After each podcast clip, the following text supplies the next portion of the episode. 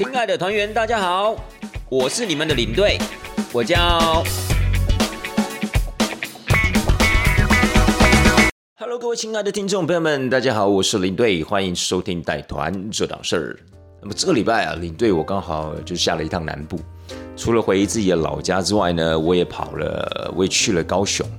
那为什么去高雄呢？最主要就是因为在高雄有一个植物展，还记不记得上一集啊？领队我稍微跟大家讲，就是说呢。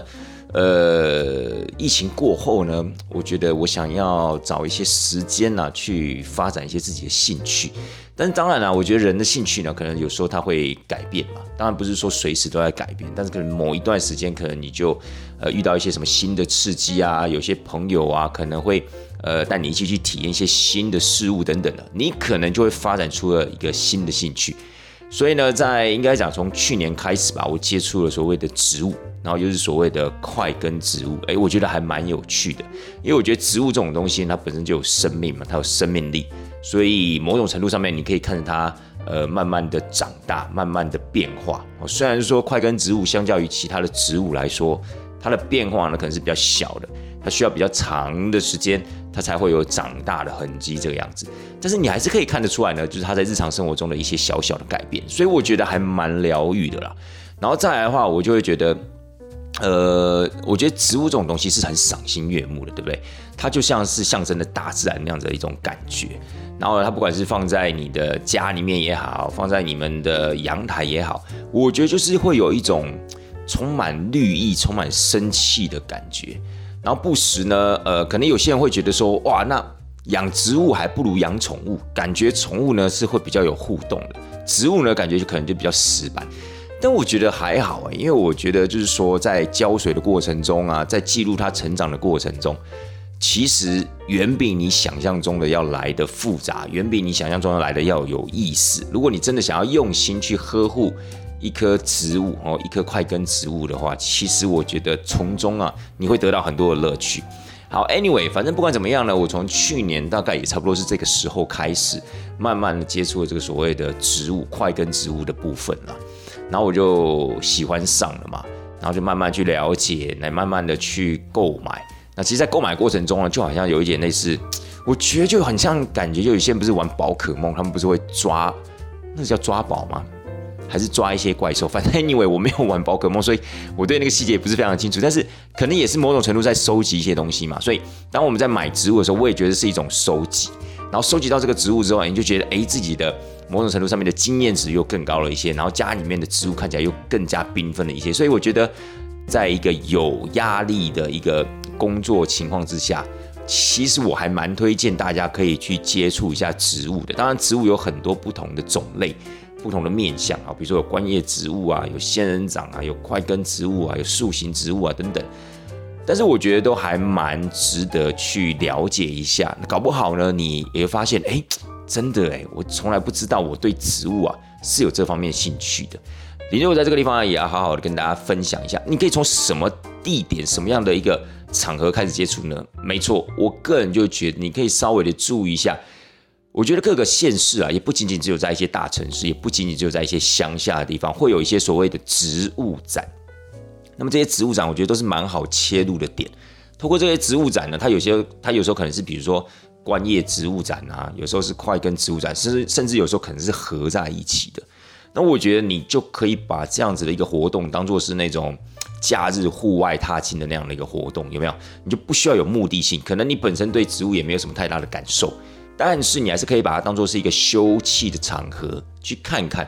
很多人就想说，哦，那很简单啊，在台北我们就有什么建国花市，我们还有内湖花市，对不对？诶，我觉得也不错，因为那些都是属于比较常设性的一些呃市集啊，包含了内湖花市，甚至是每天都有。然后在建国花市是假日才有，所以我是觉得也不错啊，也可以去看一看。但是当然，因为建国花市呢，它可能。有些部分是主要还有卖花啊，还有卖一些比较大的盆栽等等的。有时候你可能会觉得那些比较啊，那些好像感觉都是年纪大的人在玩啊，或者说什么喜欢花的人在玩之类的。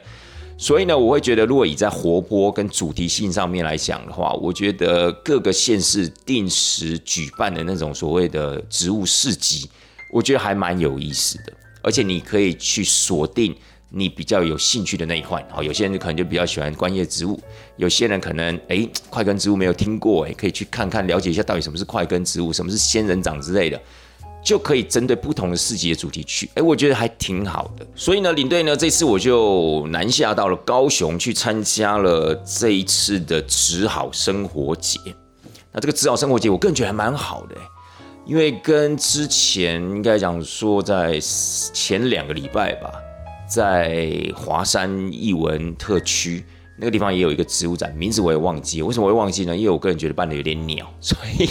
我就直接忘记它的名称了，但是 anyway，其实它也是有它的内容啦，只是说因为我们已经跑过蛮多的这样的一个植物市集之后，我个人觉得它办的相对的没有这么的精彩。那这一次去高雄呢，其实也没有太大的一个期待，就觉得说，嗯，好吧，可能好像就当做是刚好回老家，然后有这样的一个时间就去看一下吧，那样的一个心情。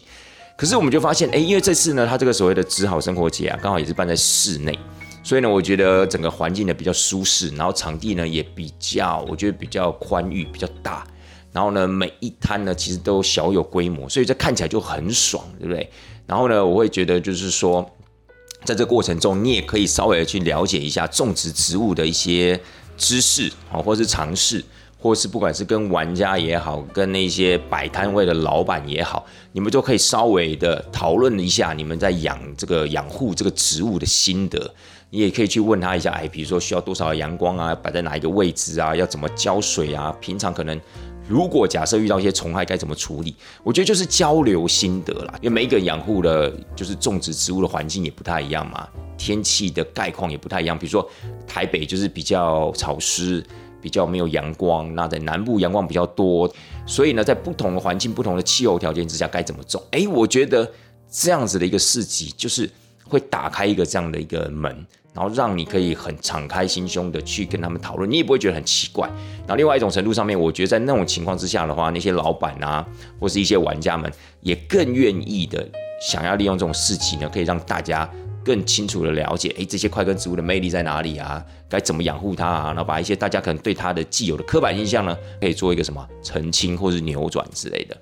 好了，所以亲爱的大家，所以今天在节目的一开始。又在说一点点废话，因为其实我后来我就觉得，我想要把我的节目呢调整到，就是有时候在节目的一开始，不见得是说啊每一期的节目都要这么的针对性，就是一开始我们就开始进入主题，然后就开始讲今天要讲的东西。其实有时候呢，我也可以把一些我在生活中觉得一些有趣的事情。好，也不见得是完全跟旅游相关的。我也想说，利用节目的这样的时间，也可以跟大家分享一下，因为我觉得让更多人去认识一些东西，或是呃分享一下我的心得、我的想法、我的价值观，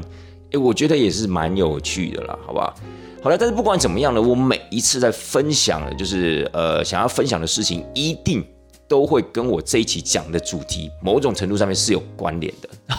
好不好？这样才会感觉呢它比较没有那么的废话，没有那么的拖台前的感觉。好了，那今天要跟大家讲什么呢？今天最主要就是要来跟大家讲一下有关于旅行社的一些讲座。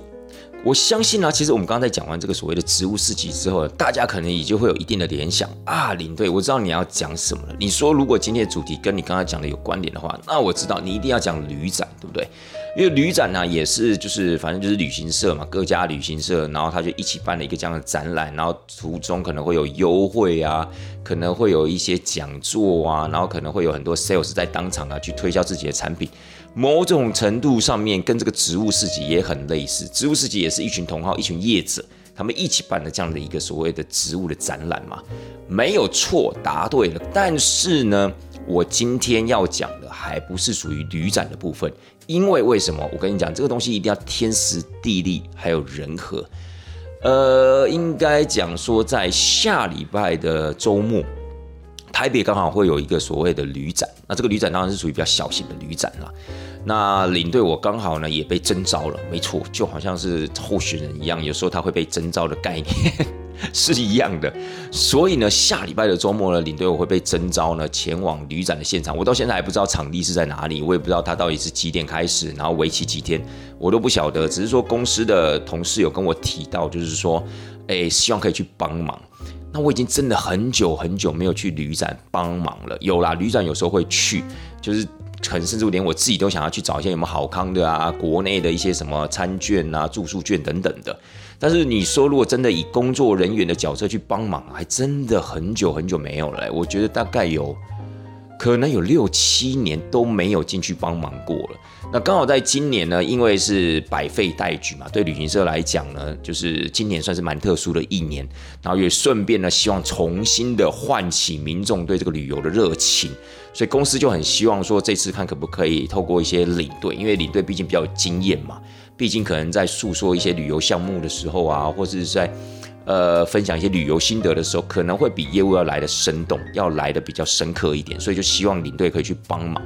刚好我在那段时间呢，就有一个空档，所以我就想说，嗯，你是也应该要帮助公司啊，就是可以尽可能去呃帮大家，就是一起啊去推我们的产品，甚至呢。他有一些活动，我觉得我也可以去呃分享一些我的心得，没错。所以呢，下礼拜的周末呢，我会去到那个旅展帮忙，好像叫什么一个什么欧洲节啊，我也不晓得详情，我真的不清楚。但是没关系，为什么呢？因为呢，我下礼拜那个周末参加完了那个旅展之后啊，其实我在下一期的节目就会跟大家分享了，因为我就想要说。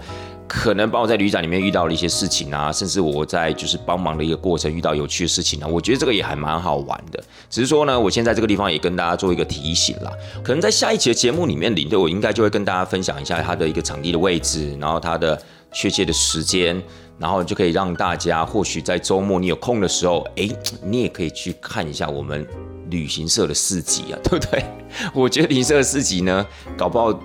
大家可能普遍会。比较来的有兴趣，为什么？因为可能大家真的在台湾闷太久，可能真的想要出去，但是没有方向，没有 idea，所以可能想说，那么去旅展看看啊，搞不好会有一些想法，那搞不好也会有一些优惠啊，甚至可能会碰到一些适合的行程，也不一定。好了，当然不管怎么样呢，因为就是因为下礼拜会有这样的一个活动，所以我就想说，那我这一期的节目啊，就不要特别的讲这个所谓的旅展啊，就把它留到比较适合的时间。天时地利人和的时间，我们再去讲吧。今天呢，我们就来讲一个比较小型的展览、小型的分享，那也就是所谓的讲座。那这个讲座呢，其实就是旅行社各家旅行社在办的讲座了。那我会觉得，就是说，如果啊，最近听众朋友们你们有在搜寻你们的理想行程的同时，你应该也会发现，其实蛮多的旅行社，哦，就是。大概属于那种，尤其是那种中高价位的旅行社，他们其实会蛮勤于去做所谓的讲座分享的。为什么？因为他可能会想要让大家知道，为什么今天我们的价格这么高？那我们是高在哪里？那我们的价值在哪里？为什么你要来参加我们的行程？所以在这种情况之下呢，都特别的想要，就是让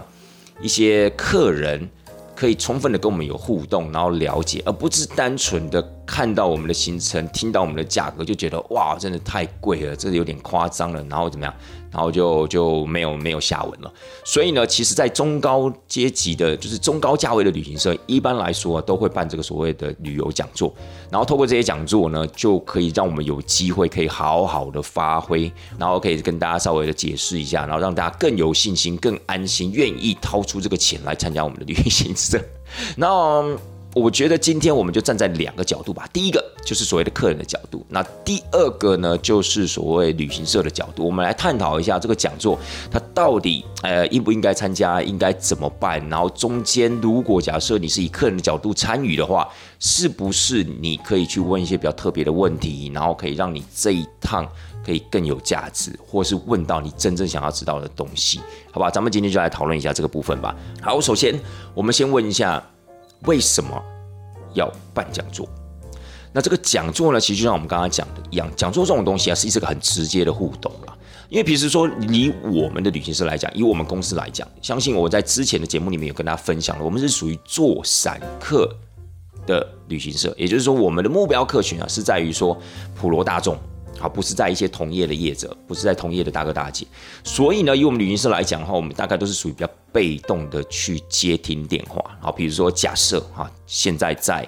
收音机或是耳机对面的您，今天如果对哪一个行程有兴趣，而且你是想要三团的话，你应该可能就会哎哎，这个某某旅行社感觉这个行程还蛮有意思的，哎，问一下他有没有什么优惠啊？问一下成团了没啊？问一下他大概多少个人啊？等等的。所以你就可能直接打电话去问。但是如果今天你们没有特别打这个电话的话，其实对我们的公司而言，我们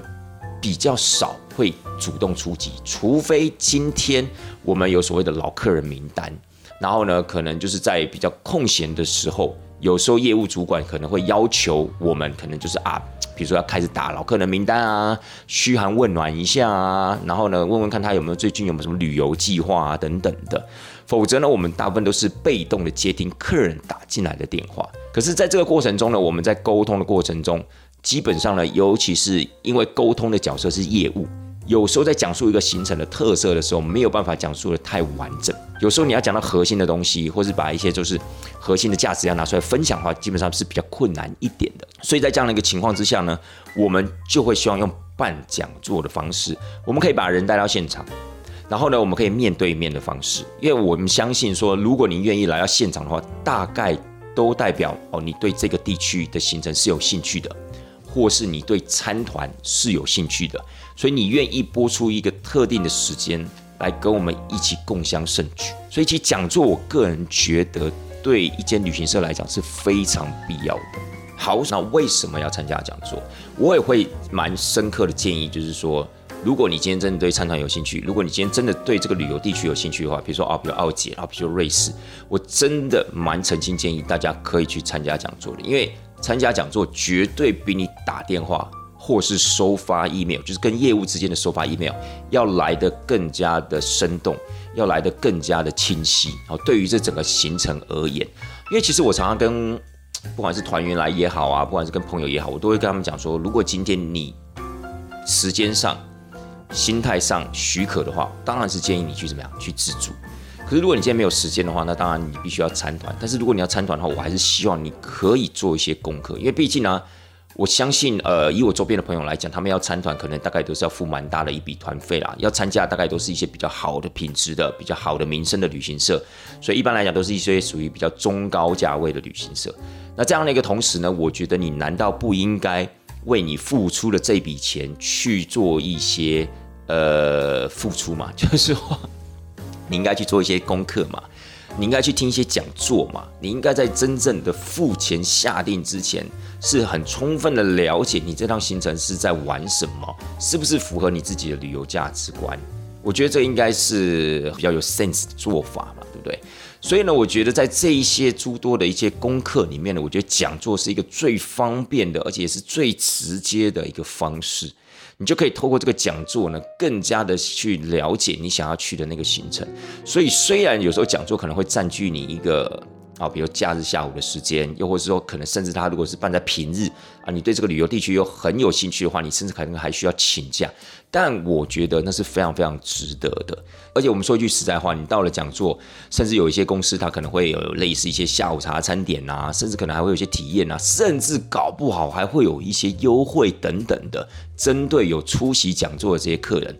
何乐而不为呢？亲爱的大家，对不对？尤其如果是办在假日的话，我更觉得你可以甚至把你的朋友啊，甚至把你的家人啊，你都可以带过去，对不对？大家就可以一起在那个地方怎么样，一同了解，就省得你还要怎么样啊？今天你可能跟业务沟通完之后，你还要回去布达啊，因为那个业务说什么什么怎么样怎么样怎么样哦，那个业务说呢，我们在这个里面吃的啊、住的啊，情况是怎么样怎么样怎么样，所以就变成说你还要一一的转达，你还不如呢把大家一起抓到讲座那个地方，哎。物价够了，对吧？就感觉是非常非常的合适的，好不好？好了，然后再来呢，我会觉得就是说，大家可能在参加这个讲座的时候啊，一般人来讲都是 OK，我就是花一点时间，然后前往那个地方听他讲一讲，然后如果今天我有兴趣，我就再问一些问题；那如果没有兴趣，我就走了。可是我会觉得这个是比较典型参加讲座的方式啦。但是如果你今天想要更淋漓尽致的话，首先我会建议您。假设你今天已经下定决心，好，比如说要去参加一个讲座了，我会建议你提早抵达讲座现场。那尤其是那些把讲座办在办公室内部的人，我觉得更应该要提早抵达。为什么？因为你就可以稍微的去了解一下那个整个办公室的环境。比如说，有很多人啊，就是参团，从报名开始到整个行程玩完回来，搞不好都没有进过那间旅行社半步。搞不好还不知道那间旅行社到底有没有一个实体的办公场合，对，搞不好都没有哦，或者说 他可能也不知道，可能有些人对有些人来讲说啊，这个很重要吗？只要今天业务服务的好，只要领队今天呃就是带的好，干嘛一定要进到他的公司？但是呢，我还是蛮建议啊，你可以进到那个旅行社看一下，因为你你进到那个旅行社，你大概就知道它的规模，你就可以大概知道它的风格。好，比如说，如果你今天真的参加一个还蛮贵的旅行社，好了，你进到里面，你起码要稍微知道一下，哎，有多少人在后面为我服务吧。比如说，如果你今天呃花了一个二十万的行程，然后花了二十万参加一个行程，结果你进到这个旅行社里面啊，哎，怎么这个旅行社感觉好像只有不到十平的大小，然后工作人员在里面呢，可能大概只有四五个人、五六个人。那我说一句实在话，这笔钱你难道会付了安心吗？对不对？你当然会想要问一些问题嘛。他说，哎，你们人就只有这些人吗？哎，你们办公室怎么那么小啊？你当然会想要问一下嘛，对不对？或者你想要了解一下，所以我觉得你就可以透过提早抵达的时间，你可以稍微的观察一下。其实蛮多的一些客人在参加讲座的时候啊，他虽然会提早抵达，可是他可能提早抵达之后呢，他就直接的进到了那一个场地，然后就坐下来了，然后可能也不知道干嘛，就玩手机啊，或者讲电话之类。我觉得有点可惜啦。我觉得在适当合理的范围。其实你甚至可以请你的业务哦，带你稍微的了解一下，哎哦，公司的规模啊，然后公司里面有哪一些工作人员啊，我觉得你都可以利用这个前面的空档稍微的了解一下。当然，我觉得要礼貌。好，不要就是说像一个人，就是好像像刘姥姥进了大观园一样，就到处窜啊，到处跑啊，然后没事就站在人家桌子旁边看一下人家，好像是检查人家桌子有没有整理干净啊，人家有没有在什么，有没有在用用心的上班那种感觉。我觉得那个可能感觉就不好。我觉得你可以请一个人协助你，哈，不管是业务或是接待人员，又或是呢，你可以站在一个适合的角度。然后哎，稍微的观察一下，然后把你可能从中观察有的一些想法或者有一些问题跟意见，我觉得你都可以询问你的接待人员或是你的业务。哎，我觉得这个就是一个收集资讯的方式。有时候收集资讯也不见得是完全的针对行程本身，有时候旅行社本身是常常被人家忽略的，因为毕竟有时候旅行社。一些比较稍微有名气旅行社，你说真的要他出包，或者是说在作业上面出了什么问题，基本上是比较少的啦。顶多是行程可能不如你预料，但是你说真的要出一个很严重的包啊，什么护照不见啊，什么卷款而逃啊等等的，是比较少的。但是我觉得你还是可以透过这方面的这样的一个观察。去可以更细部的了解到，哎，这间旅行社它的一个中心价值观啊，或者说它的整个的一个气氛啊、态度啊，我觉得可能都是你未来会不会长期的去跟随这样的一个考量。好，你可能会觉得说，哦，OK，嗯，这间公司我觉得它氛围没有很好，那或许它这次行程还不错，我参加了，但是不见得就需要每次都来这间旅行社，因为呢，我觉得搞不好我还可以看到。更好的旅行社，对不对？我觉得这个都是一个参考的一个方针了。通常你不是叫你说啊，提早一个小时什么之类，你可以提早个十五分钟、二十分钟。我觉得这是一个还蛮不错的时间，好吧？然后再来。当你抵达之后啊，其实我觉得你也可以稍微的了解一下，我们今天这个讲座的主讲人是谁。当然，这个部分呢，你其实可以在呃来之前，我觉得你就应该要询问了。为什么？因为我觉得这个部分也是蛮多人会忽略的。蛮多人都会问说啊，时间啊，啊场地呀，哦，今天要讲的是哪一个旅游地区的项目啊，等等。好，比如说今天要讲的是希腊哦，后天可能要讲的是土耳其等等的。但是很少人会去问说，哎，不好意思，今天的主办人是谁？通常来说啦，因为现在的资讯非常的透明，一般来讲，可能旅行社在做这样子的一个广告，在做这样的一个布达的时候，可能就已经把这样的一个主讲人啊贴在所谓的呃官方网页上面了，或是贴在这个讲座上面了。所以其实你应该可以一目了然。但有时候你可能对他身份还不是很了解。好，比如说很多人都写说什么旅游达人，然后巴拉巴拉巴拉。我只想要问你，何谓是旅游达人？旅游达人是网红呢？是 YouTuber 呢？还是所谓一般的业务呢？还是线控呢？还是领队呢？什么叫做旅游达人？只要你有心，人人都可以成为旅游达人，好不好？对不对？今天呢，连那个什么，我记得那个时候在疫情期间呢，有时候去访问一个医生，我忘记他叫什么名字了。他好像就是因为常常去日本嘛，所以他的本业是医生，但是可能很多人有一些去日本的问题也会请教他，因为他可能有自己的什么部落格啊，还是他有自己的频道，哎呀，我不知道。但 anyway，只要你有心。都可以成为旅游达人，所以我觉得，如果在那些比较笼统的一个所谓的称呼底下，我觉得你也可以试着去问一下，哎，不好意思，哎，这个旅游达人是只是领队吗？还是他是外面你们请来分享的一个一个主讲人，还是怎么样的？我觉得这个是有必要要先行了解的。当然，如果今天呢他是领队，好，或是今天可能还甚至是线控，诶，我觉得很棒，因为不管是领队，当然领队一定是前提是要带这个团的领队了，就带这个地区的领队。好，你不要说啊，今天我今天我今天听的是土耳其的讲座，结果今天这个领队呢，最主要是带意大利，但他今天来讲土耳其讲座。那你不会就觉得有一点牛头不对马尾那样子一个感觉，对不对？所以呢，基本上我会希望说，哎啊，今天是领队，那你再多问一句啊，那今天这个领队是不是常常来带土耳其的？哦，今天这个领队是不是常常常带来带那个葡萄牙的？我觉得你都可以多问，多问之后你就可以知道一下，哎哦，比如说今天公司在办这个讲座是有没有用心？好，比如说你会发现啊，这个业务讲不出来，哎嗯，我不太确定哎，他可能有带，但是没有带那么多。那我觉得这个这个出发点就比较容易令人质疑，就是我今天难得花这个时间去听这场讲座，结果听的并不是这一个旅游地区，不是这个旅游国家一个专门的领队的话。那不是某种程度上面有一点整效哎，对，因为这个不是在开所谓的行前说明会。如果今天是开行前说明会的话，我觉得烦因为行前说明会大同小异，尤其针对某一个地区哦，比如说欧洲国家这样的一个旅游行程的话，行前说明会的一个注意事项，我觉得大同小异，要该穿什么，该携带什么，钱应该要带多少，我觉得任何一个领队都可以来讲。可是这种旅游讲座，尤其是特殊地方的哦，比如说今天要去冰岛也好，今天要去呃西班牙也好，今天要去奥地利、捷克也好，这种特殊地点的，今天要去瑞士火车的也好，我觉得都应该要有一个非常有经验的领队来说。除了领队之外，如果线控大人。如果今天线控大人可以亲自的来讲的话，玩的更棒了，因为本身行程是他设计的，所以他对行程的 detail 一定非常非常的了解。尤其这个行程如果呃行之多年之后，甚至有很多的领队给他的一些意见，然后他也长期以下都是这个线的线控的话，我相信今天这场讲座一定会非常的精彩。好，甚至你问的问题，我觉得他也可以答得非常精彩，因为他对这个地方再熟悉不过了。那前提就是因为他是这个行程的一个策划人。好，所以我觉得线控的角色，如果他是主讲的话，也很不赖。那至于说像是一些什么网红分享啊、旅游达人分享，旅游达人就真的可能是那种他出国旅游很多次，他只是纯粹的来这个讲座分享他去这个地区的心得，那我就会觉得这样的效果可能某种程度上面就没有那么的好。甚或是，好有一些旅行社真的很没有诚意，可能是派一些所谓的。业务去讲，可能我能我能了解啊，就是有些旅行社他可能认为是说，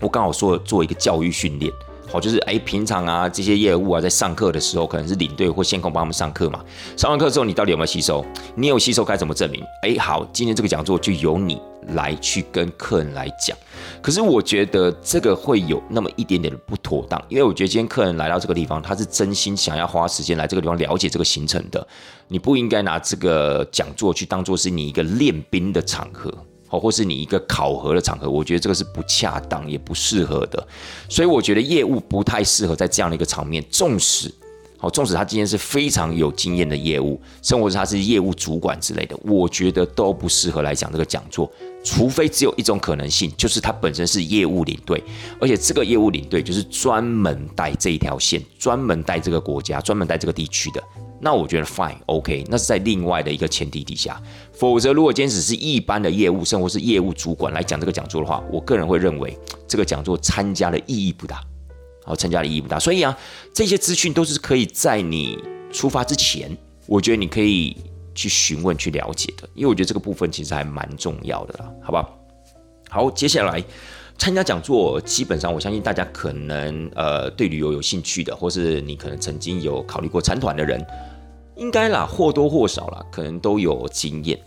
那大家可能就很直觉，就说啊，我去那个地方听听他讲什么啊，他可能就讲这个国家的特色啊，讲他们旅游一些优惠啊，讲他们跟其他间的旅行社差在哪里。当然，以上的资讯我觉得都非常非常的重要。但是话又说回来，我觉得您自己也应该要准备一些问题，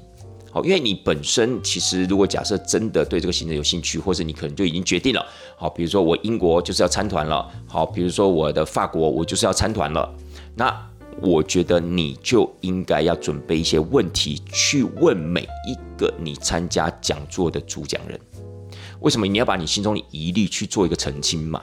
那这种讲座呢，当然我某种程度上面我也是觉得就是参加的越多越好。那也不是叫你说啊，今天有办讲座就一定要去。我说过，你可以先透过一些基本的资讯，问一些基本的问题去筛选你到底需不需要去到这间旅行社的讲座。然后最后呢，比如说你筛选出了哦三家，好甲乙丙三间，然后你因为是想要去法国，所以你都是参加他们的法国讲座，我觉得差不多够了啦。我觉得差不多够了，因为你基本上已经做了初步的筛选嘛，然后你就把你准备的问题去好好的询问这三场讲座、这三间旅行社的主讲人，我相信你一定会对你要去的行程、要选择的行程会更加的清楚。所以呢，这个时候就会来问大家，你应该要问什么样的问题呢？因为你可能会想说，嗯，可是我觉得他在讲座的过程中好像已经把。我的一些问题给理清了，哎，比如说哦，它可能跟其他旅行社有什么差别啊？或者说我为什么要去到这个景点玩呐？我为什么在这个地方要住五星级的啊？那住五星级的优点在哪里？可能啦，我相信，因为一场讲座大概都是至少一个小时到一个半小时，我相信在这个一个小时一个半小时期间，你大概可以获取到百分之七十五。到百分之八十这样的一个资讯了，但还有百分之二十的资讯是你没有察觉到的，又或是你从来没有想过，哎，对哈，我怎么没有想过可以去问这个问题？你不要觉得说啊，这样子我好像很像 OK，就是我今天来这个地方又不是踢馆的，我今天来这个地方是想要愉悦的去去了解一下我想要去的行程，那怎么感觉好像我今天是来踢馆的，我今天是来找茬那样感觉？不是，各位，就是因为我觉得台湾的客人蛮多都还蛮可爱，就是绝大多数的客人啊，其实都很客气。然后他们来参加这个讲座啊，真的就是人家讲什么他就听什么，听完之后也大概没什么意见，然后就离开。那我觉得参加这个讲座是有那么一点点可惜的啦。你这个时候你就真的应该要，我们也不能讲说踢馆，也不能说是找茬，我们就是那种打破砂锅问到底的精神，对不对？因为毕竟今天是你要花钱出去，难道不应该这么做嘛？对不对？所以今天呢，我就来告诉你可以问哪一些问题，好不好？第一个问题，通常很多人都会忽略到，哎，我们会去这个景点，没错。但是你有没有考虑到我们会在这个景点多长的时间？所以呢，我会建议大家，你可以问一下，呃，比如说我们今天在呃英国的剑桥，好，我们可能很多的英国行人都会去剑桥，都会去牛津。可是我觉得你就应该可以问说，哎，不好意思，我们在剑桥在牛津待的时间大概多长？因为我觉得这个部分呢，其实是比较模糊的一个地方，就是很多人都会告诉你啊，我们有去啊，然后我们会去什么国王学院啊，哦，我们可能会去什么基督学院啊，等等啊，我们可能会去喝个下午茶什么之类的。但是你可能都不晓，你可能会正常就被营造起来，说啊，OK，哦，感觉好像在剑桥、牛津啊行程很丰富啊，那应该没有问题的啦，该去的都有去到等等的。但是该去的都有去到，可是问题是待的时间多长，这会影响到你旅游的品质吧，对不对？所以我会建议大家，哎，OK，纵使你有去牛津，有去剑桥，请问我们在这两个点待的时间大概多长？再来，你要问他说，哎，那我们自由活动时间会有吗？我觉得这个就是要很负责的请他解答哦。就比如说，他可能会说很含糊，就说，嗯，到时候啊，领队可能会有他一个想法，No No No，这不是我们要的答案。我们今天要的答案是很直接、很确定的。当然，我们也不是强人所难，说啊，你一定要非得现场给我回答。你可以跟我说，哎，不好意思，因为这个部分呢，其实对我在规划行程上面有很重大的一个意义，所以呢，我会希望可以得到比较精确的答案，可以吗？或者说，你可以稍微帮我问一下。你可以稍后再回复我，或者明天再回复我也可以。但是我会希望呢，呃，可以有这方面这样的一个资讯，因为我觉得这样的情况之下，你也可以得到一个比较精准的答复啦，而不是一个很敷衍的答复啊。有啊有啊，大概可能就是四十分钟到一个半小时吧，那就看每一个领队在带团的这样子一个风格。What the fun，对不对？多么吊诡的一件事，对不对？所以呢，我觉得就是说，你可以呃问的比较清楚一些，因为我觉得这些真的有时候啊，某一些景点。它的一个停留时间，它的一个自由活动时间，其实会影响到你对那个地方的感受，你对那个地方的体验。尤其这个地方，你可能还希望去买一些什么东西了，比如说，哦，OK，我在意大利的米兰，好，我有没有买东西的时间？我有没有自由活动的时间？有，请问大概是多长？因为我其实很喜欢你们这个行程，但是我会希望了解一下我在米兰大概的时间。哎，我觉得这样子问的很客气，而且也问的很专业，同时也可以满足你的资讯收集。我觉得这不是很好吗？对不对？所以就针对几个地方，你当然也不是每一个地方啊。不是哎，不好意思，我想要你把每一个景点的停留时间跟自由活动时间列成一个表格给我看。我觉得当然也不需要做到那么的极致啊，因为你又不是什么，你是什么主管考核是不是？还是什么考试？然后还要列一个表格这样子给你。所以我觉得你可以针对几个点。啊，你可以比如说这几个点是你比较 care 的，你比较喜欢的，你比较在乎的，那你就真的更应该问的仔细一点，好不好？景点所待的时间有多长？自由活动时间有多长？好，再来第二个问题，车程有多长？这个车程的部分呢，其实有一些真的有做功课的，或者说他有可能有在比较行程、收集资料的一些客人，他会提出来这个问题。所以每当客人提出这个问题的时候，你会发现现场有很多的参与的人，有一种得到救赎的感觉。哎哎哎，对呀对呀对呀，你们这个车程长不长啊？你就可以发现呢，他原本其实其他人是根本就没有想到这个问题的，但是刚好有一个可能比较比较 pro 的。哦，他可能比较参加比较多的讲座的，比较常常参团去旅游的，诶，他对这个车程就会比较敏感。没错，车程是一个重点，因为你想想看，如果你今天参加一个行程，你的车程。比你在景点的时间，就是每一天你的车程都比你在景点的时间还要来得长。那请问您去参加这个行程，你是参加爽了你啦？你就觉得哎，不会啊，我觉得去国外坐坐车，我觉得蛮舒服，因为听人家说国外的游览车坐起来比台湾舒服，所以其实车程长一点我也 fine。好了，如果今天你的旅游价值观是如此的话，那我们也不好意思说什么。但是一般来讲，绝大多数人还是希望可以在景点待的时间是远大过于车程的吧。正常来讲是这样子嘛，所以车程点跟点之间的一个时间，我觉得你应该要问清楚，那你也就比较容易推敲出来，你在这一个景点可能待的时间有多长，你也就比较容易推敲出来这个景点在导游讲解完之后，你大概还剩多少自由活动的时间，你就可以判断，诶，这个行程到底值不值得参加？如果这个行程你会发现，哇，车程又长。到了一个景点之后呢，你不可能就是直接在牛津剑桥或在米兰就放牛吃草了嘛，一定会有一个简单的一个介绍嘛，可能少半个小时，多可能会甚至达到四十五到一个小时的时间。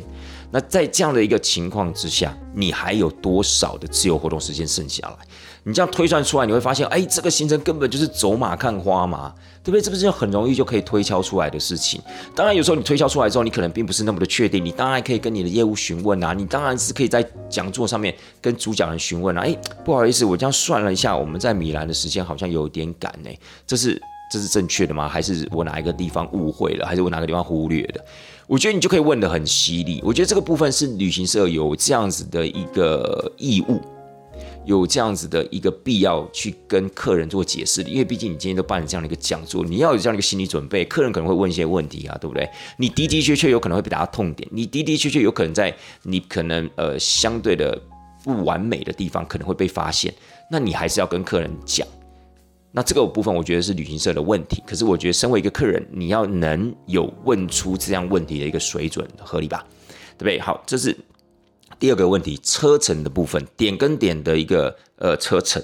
再来就是有关于五星级的饭店，其实很多的旅行社都会强调啊，我们这次住的是五星级饭店，啊，我们吃的是米其林的餐厅。那这个部分呢，其实我觉得你要先有一些呃先见之明，就是比如说像米其林餐厅，它一定会吃的比较久，尤其上到米其林一星、二星的餐厅呢，时间都一定会比较长。它是安排在中午呢，还是安排在晚上？如果是中午的话，会不会耽误到你的旅游时间？如果是安排到晚上，会不会耽误到你今天回到你所谓的五星级饭店的一个时间？这些其实都是一些很美美嘎嘎的部分啊，但是可能是一般听讲座的人或者一般在询问行程的人可能所没有注意到的，尤其是五星级的饭店。OK，他跟你说哇，我们住的是五星级饭店，但它位置在哪里？这是不是应该要了解一下？他到底是住在郊区的五星级饭店啊？比如说，他今天是住在中立的五星级饭店，还是他是住在台北信义区的五星级饭店？那这个就差很多了。姑且先不算价格，在中立的一些五星级饭店，哦，他可能在一些比较郊区的位置，哦，或者是苏澳的一间五星级饭店好了，在这些位置呢，你会发现啊，住五星级饭店很好，可是可能周边可能没有什么东西。没有什么东西可以逛。但如果你今天比方，比如说住到一些啊，举例来说，可能是花莲市区的五星级饭店，台北市区的五星级饭店，诶，那整个地理位置就有差别。你可能会想说啊，其实回到饭店都很累啦，也不太会出来走走了吧，什么什么之类。错，其实呢，我觉得在国外住饭店反而星级其次，但位置很重要，因为位置会牵涉到你。离开饭店跟回到饭店的一个方便性，再来那个地方呢？如果假设它真的是属于一个比较呃市区的部分，你是有机会可以去看看夜景的，你是有机会呢可以去了解一下哦，可能那个地区的一个夜生活的一个脉动，不代表说你一定今天要去参与他们的夜生活，但是你可以在你的旅游中带出了更多的刺激，更多的体验。好，反而是呢一些什么。呃健身房啊、游泳池啊、桑拿、按摩啊等等的那些，可能还真的不是你会去到的地方。但是一个位置好不好的五星级饭店，我觉得很重要。再来哦，OK，你今天发现哎这个位置不错哎，而且它也是真的也是个蛮有品质的饭店哦，不管今天是四星的也好，五星的饭店也好。重点是你回到饭店的时间是几点了？如果你今天可能是在外面吃完饭，然后再回到饭店，你会发现可能都已经八点半九点了。那事实上你可能真的会比较累，而且呢，可能这么晚的情况之下，有一些体验的一些活动啊、感受啊，可能就相对的比较没有那么的理想。所以几点回到饭店也是一个很重要的事情。如果他今天主打是饭店。好，比如说啊，我今天在罗马住两天五星级的饭店，我今天在土耳其啊，我们住了多么高级的一间五星级的饭店。但是你有多少的时间可以在饭店？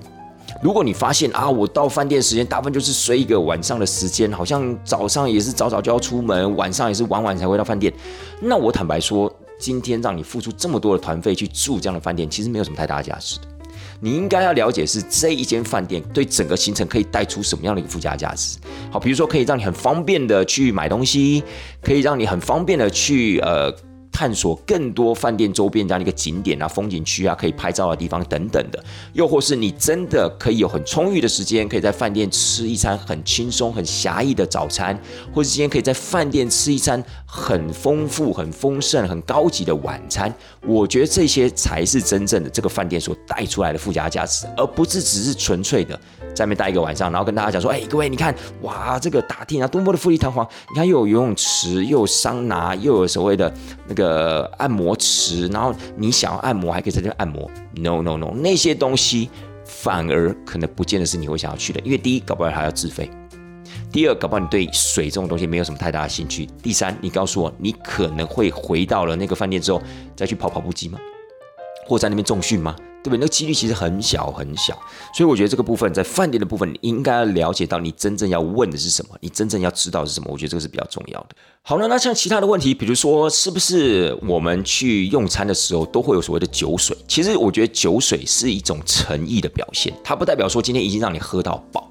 好，比如说啊，你今天去参加一个行程，好，不管是希腊行程也好，奥地利行程也好啊，哇，你们这个酒水是不是可以喝到饱？我觉得它不是喝到饱的概念，而是它是一个诚意，它是一种佐餐的饮料。在你吃餐的时候，你可能会想说，哎，对呀，我从来也没有想过哦，我今天吃一餐可以配一个红葡萄酒啊，白葡萄酒。或是配着啤酒，我觉得这是一个有意思的，这是把这个餐的价值在做一个程度上的一个提升，就是让你觉得好玩。当然，不是说啊，我今天这个酒可不可以一喝再喝，我这个饮料可不可以一直续杯等等的。当然，这个是不太可能的事情，而且我觉得也没有必要。坦白讲，就算我是站在旅行社的角度，我也觉得没有必要，因为我觉得今天只是利用这些所谓的酒水来提升你在用餐上面的氛围。好，比如说，呃，让你这样的一个用餐更有感觉啊，让你觉得更加的悠闲呐，然后让你觉得说，哦，OK，欧洲人在用餐的时候，原来配着葡萄酒是这样子一个风格，是这样一个感受，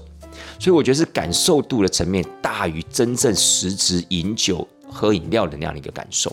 那这个部分，我觉得你也是可以在讲座的时候询问一下，哎，不好意思，请问我们这个是每餐都有含酒水，那？是有含饮料而已吗？还是说我们也可以点酒？啊，是有餐餐吗？还是说你们只有在特殊的一些餐点上面会加附这些所谓的酒精饮料呢？我觉得这个部分呢，也都可以怎么样？也都可以在这个讲座中啊提出来的。要我相信以上这些问题，当你提出来的时候，我跟你讲，一定会有很多人都用那种很感激。非常感谢的眼神看着你，因为那些真的就是他们想要问的问题，而且就算他们没有看着你，也会发现他们会很仔细听这些问题的解答。真的，这些都是可能是领队我自己在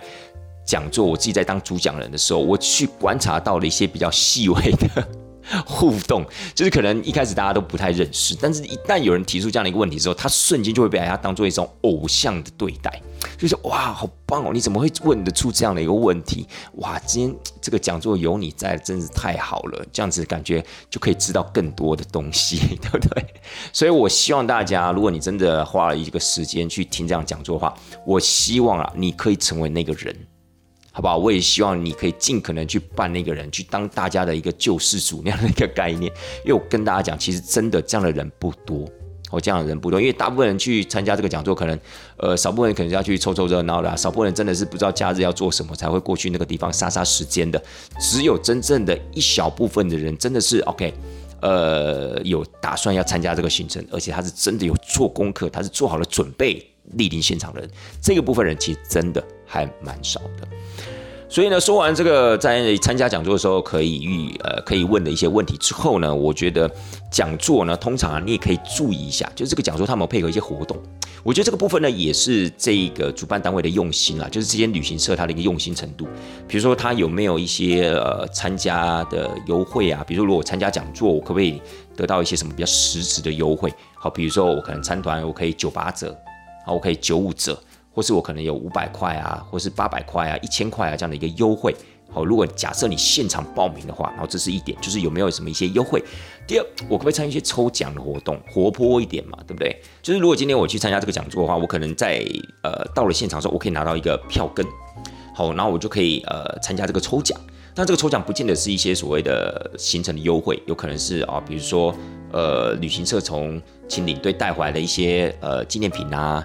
带回了一些所谓的零食啊等等的，我觉得这些都是可以当做一个小礼物来抽奖。那我觉得也会增添这整个活动的一个欢愉的程度，甚或是呢可以带出一些刺激感嘛，对不对？所以我觉得挺好的。又或者说你有没有可能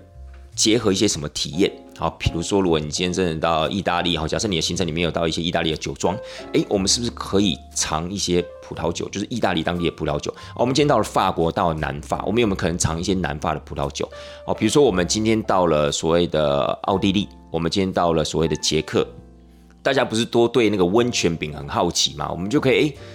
就把这个温泉饼，哎，各位，我们在卡罗维瓦利啊，就有可能会吃到这样的一个温泉饼，是不是现场就可以让大家看一下，甚至有机会可以让大家吃一下？哎，我觉得配了咖啡也挺好的啊，对不对？所以呢，我觉得这些所谓的体验的部分，我觉得也可以把它添加到整个所谓的讲座里面。否则讲座里面就是一个主讲人从头一直讲到尾，然后最后可能 OK 十五分钟、二十分钟一个发问的时间。其实我觉得那个是蛮死板的一种方式啦。如果在中间我们在介绍这个地区的特色，我们在讲述这个旅游的风格的时候，可以把一些实质的东西带进来，然后不管是今天可以尝试的一些零食啊、饮品啊，又或者是说我们可以真的在现场。展示出一些什么东西的话，我觉得那是可以很直接的刺激每一个到场的客人，他可能会对这个行程更加的好奇，他可能会更加的对这个行程有兴趣，所以我觉得这个都是可以加进来的。然后再来的话，就是所谓的会后。我们可以办一个发问抢答，一样可以送一些，比如说